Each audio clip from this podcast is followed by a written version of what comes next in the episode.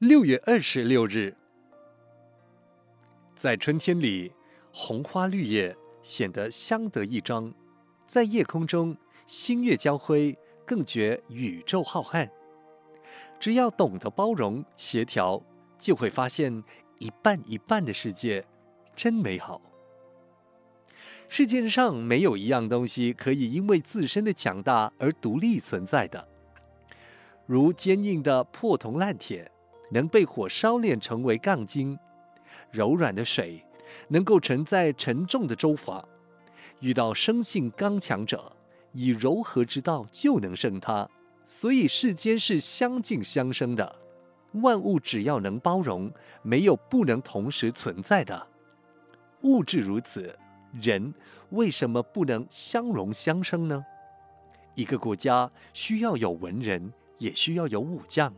一个社会需要有士农工商，也要有专业人员；一个公司里要有负责谋略策划的人，也要有负责实践的人；在一个家庭里，兄弟姐妹的个性有活泼的，也有文静的。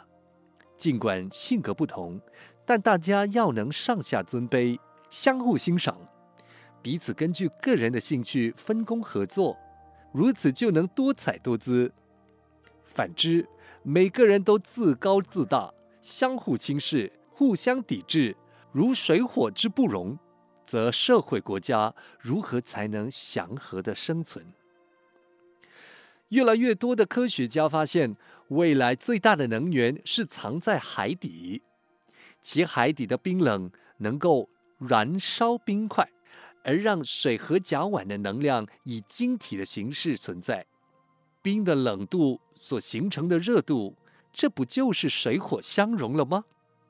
既然水火都能相融了，我们人类间不同的兴趣、不同的性格、不同的文化、不同的种族、不同宗教，为什么不能相互包容呢？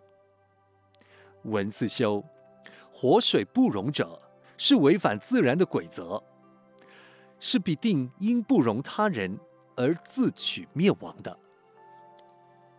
每日同一时段与您相约有声书香。